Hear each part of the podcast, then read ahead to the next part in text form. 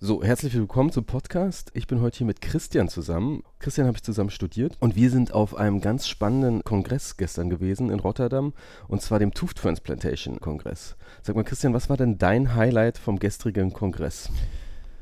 Im Grunde genommen die Anwesenheit von so vielen Leuten, die sich seit vielen, vielen Jahren um die maximale Zahnerhaltung kümmern insbesondere eben die Replantation von avulsierten Zähnen.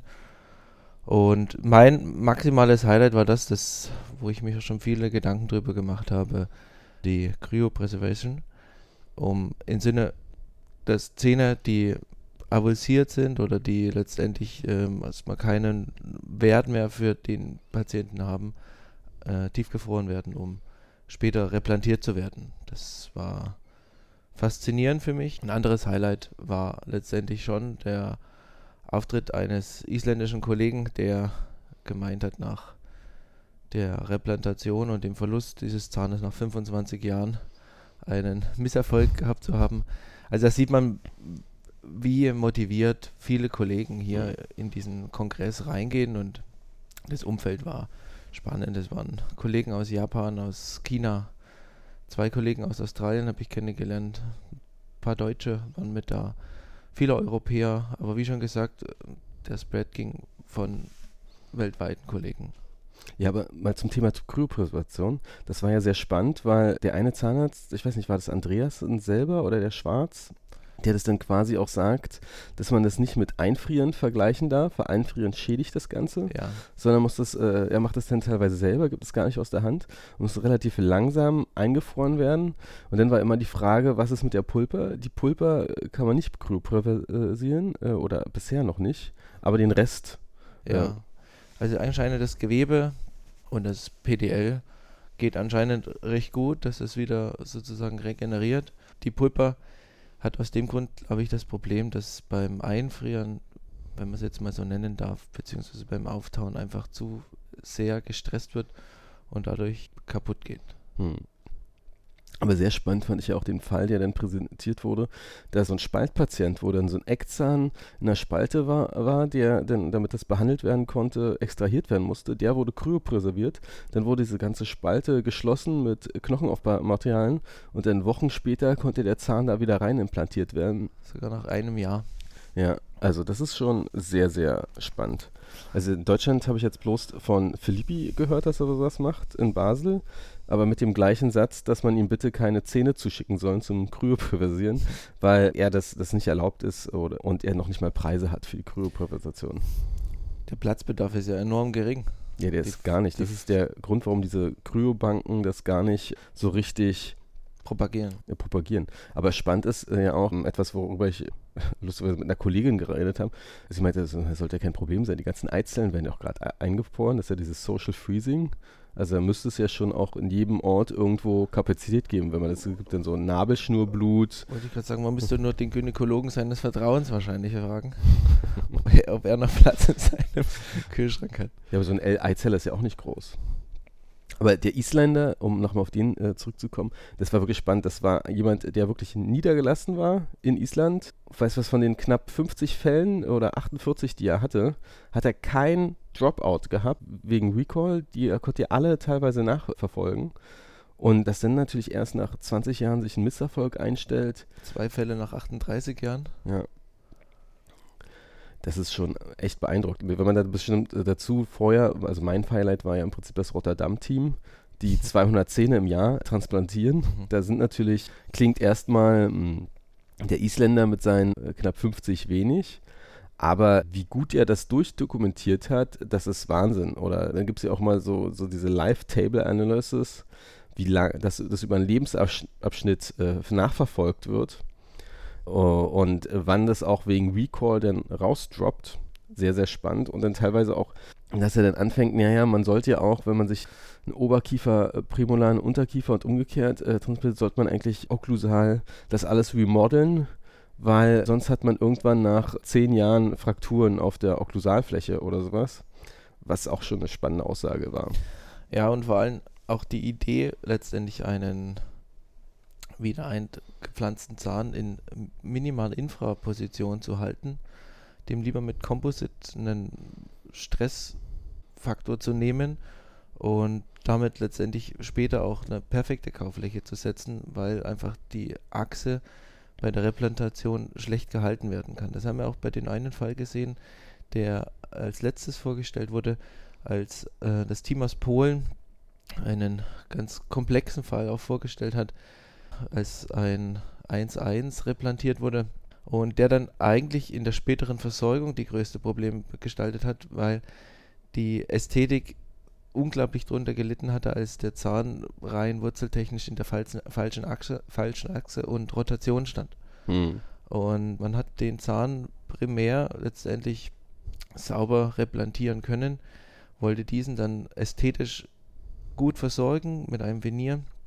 Und das Venier hatte weder der Patientin noch der behandelten Kollegin gefallen aufgrund dessen, dass der Zahn letztendlich nach mesial anguliert war seitens der Wurzel, wurde der Zahn natürlich unglaublich groß und schlau war es einfach von ihr, nochmal das Venier abzunehmen, nochmal Kieferorthopädie, den Zahn zu trocken mhm.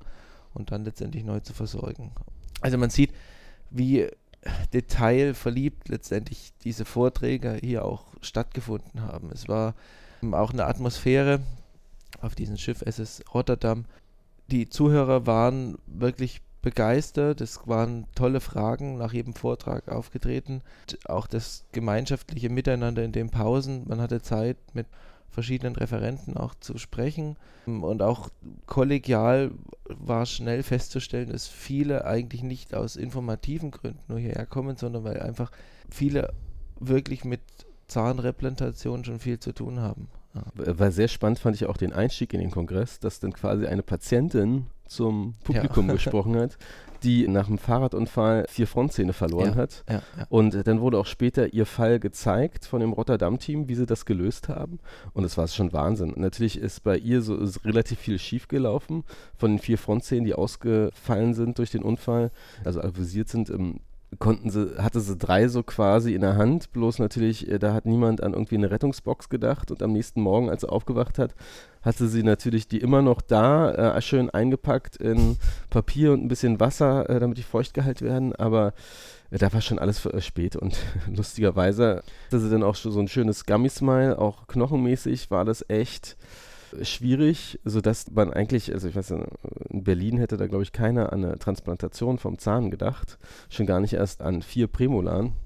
Aber das haben sie dann streckenweise gemacht. Die haben mir erstmal vier Unterkieferprämolaren an die Einserposition gemacht. Sukzessive, nicht ja. alle mit einmal. Ja. Und dann im späteren Verlauf dann nochmal zwei Oberkieferprämolaren an die Zweierposition. Was ich sehr spannend finde, das hat ja auch, glaube ich, ein skandinavischer Professor gesagt, probiert er im vorderen Bereich Zähne zu haben, mhm. wegen der rot-weißen Ästhetik. Mhm.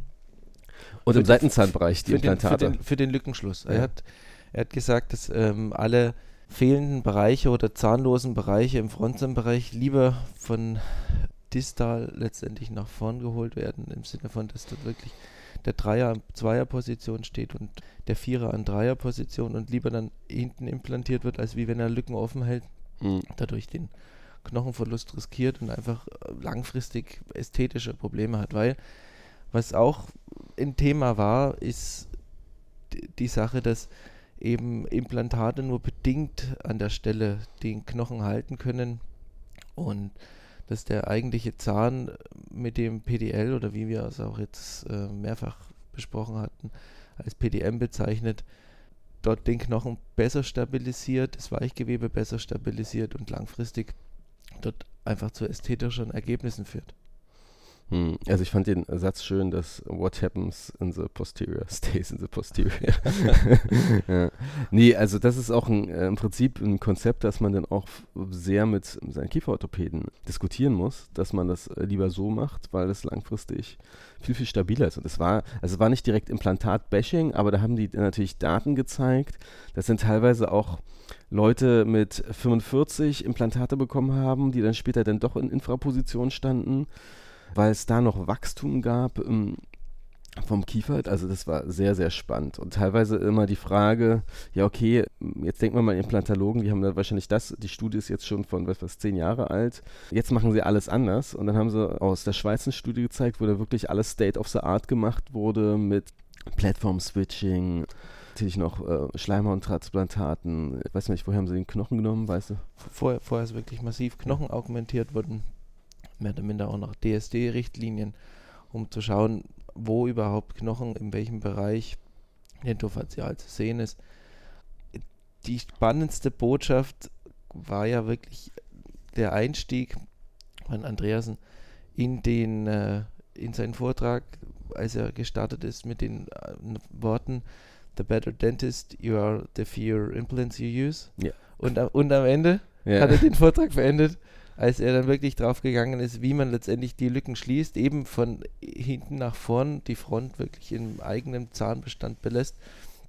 Und der Abschluss des, äh, des seines, seines Vortrags lief dann The better orthodontist you are, the fewer implants you use. Ja.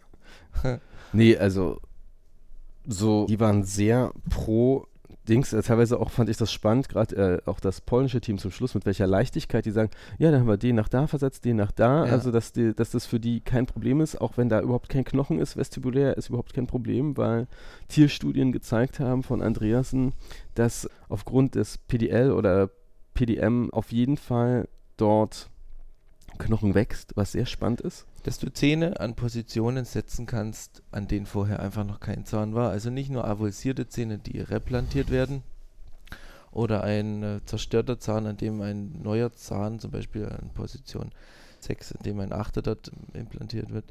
Nein, das ist ja noch viel weiter. In dem Moment, wo du nur ausreichend Platz dort für diesen Zahn hast, ist es kein Problem, diesen Knochen dort zu präparieren, den Zahn schonend zu extrahieren und wieder an dieser präparierten Stelle einzusetzen. Und die einzige Art und Weise, wie der Zahn dort fixiert wird, ist wirklich über die Nähte, dass das Gewebe diesen Zahn dort einfach festhält. Der wird in verschiedenen Modellen geschient, manchmal nicht geschient, aber wichtig ist, beide Varianten funktionieren. Ja, das war ja spannend. Gab ja auch einen Vortrag von einem Deutschen Ja. aus der Uni Frankfurt. Ja. Der hat natürlich ganz klassisch alles mit der TTS-Traumaschine geschient Mhm. und er hat äh, Eckzähne transplantiert. Mhm. Das geht natürlich nur bei Kindern unter 10. Natürlich auch dann äh, relativ klassisch mit so einem Titanstift, der natürlich nochmal so ein bisschen Kronwurzelverhältnis äh, herstellt. Ich erinnere mich auch in so, einem, so alten Transplantationen, was halt alten äh, Büchern über Zahntransplantation gelesen zu haben, dass vorher das auch für bleibende Zähne gemacht wurde, die teilweise noch im Wachstum waren, dass da auch so ein Stift reingesetzt wurde und man da gar nicht groß aufs Wurzelwachstum gewartet hatte. Ja, auch ein spannendes Konzept, das äh, bis zehn Jahren geht und anscheinend äh, relativ gut funktioniert. Ist jetzt, jetzt nicht die Langzeitlösung, aber der Vorteil f- von die, dem, der Sache mit dem Titanstift war auch laut ihm zum Schluss, ja, wenn du dann mal eine Wurzelfüllung rausholen musst, das ist richtig Arbeit, aber so ein Titanstift, zack, kannst du fast mit zwei Fingern rausziehen und äh, dann bist du fertig. Ja, auch das, das, der Titanstift weit über den Apex eigentlich hinaus zeigt. Die Röntgenbilder waren imposant. Der einzige Grund wahrscheinlich war, war, dass die Achse des Zahnes verlängert wird Hm. und dass einfach der, die Hebel verbessert wird. Ja, bei so einem noch nicht abgeschlossenen Wurzelwachstum, wo ein Zahn vielleicht eine Wurzellänge zwischen 8 bis 10 Millimeter maximal hat. Ja, dass da wirklich einfach sehr viel später Probleme auftauchen, wenn die, äh, wenn die Achse einfach neigt. Aber Georg, lass uns noch mal ganz kurz auf die Thematik eingehen, warum transplantierte Zähne einfach langfristig scheitern. Das ist noch ein ganz wichtiger Punkt, der oft besprochen wurde und auch viele Statistiken einfach in den Raum geworfen wurden, die letztendlich schon, schon gut, gut kontrolliert waren. Langfristig glaube ich einfach, das größte Problem ist einfach das, die Pulpa bzw. Der, der, der Nerventeil, wobei klar unterschieden werden muss, ob das Wurzelwachstum einfach zur Zeit der Replantation abgeschlossen war oder eben nicht. Hm. Die Chancen stehen wesentlich besser, insofern das Wurzelwachstum noch nicht abgeschlossen war, dass die Pulpa auch revaskularisiert. Aber dann auch abobliteriert, das muss man trotzdem ja, sagen. also nach, nach gewisser Zeit obliteriert. Die Frage ist, ob es die Pulpa wirklich komplett mitmacht oder ob wirklich einfach das, äh, das Parodontalligament hineinwächst und letztendlich der Zahn mit Knochen aufgefüllt wird. Hm. Nichtsdestotrotz, es funktioniert. Die Zähne zeigen bei Einheilung immer eine leichte Dunkelverfärbung. Das muss wahrscheinlich mit dem Patienten grundlegend im Vorab besprochen werden. Ja, und bei den anderen Szenen war es wirklich so, dass häufig auch nochmal externe Resorptionen eine Rolle gespielt haben, mhm. zervikale Resorptionen. Aber es scheint alles gut zu funktionieren. Ja, also was ich spannend fand, gerade wenn man, ich meine, bei Resorption ist, äh, hast du natürlich so ein bisschen fast die Arschkarte. Teilweise waren ja dann auch bei dem Isländer Rezeption dabei, die aber trotzdem im Mund waren und dann irgendwie nicht weitergegangen sind. Das war spannend. Was ich bei dem Isländer manchmal nicht verstanden habe, dann war da eine apikale Aufhellung. Ja, die Pulper war komplett obliteriert und äh, dann wurde aufgrund der apikalen Aufhellung, wahrscheinlich der damit verbundenen Schmerzen, der Zahn extrahiert.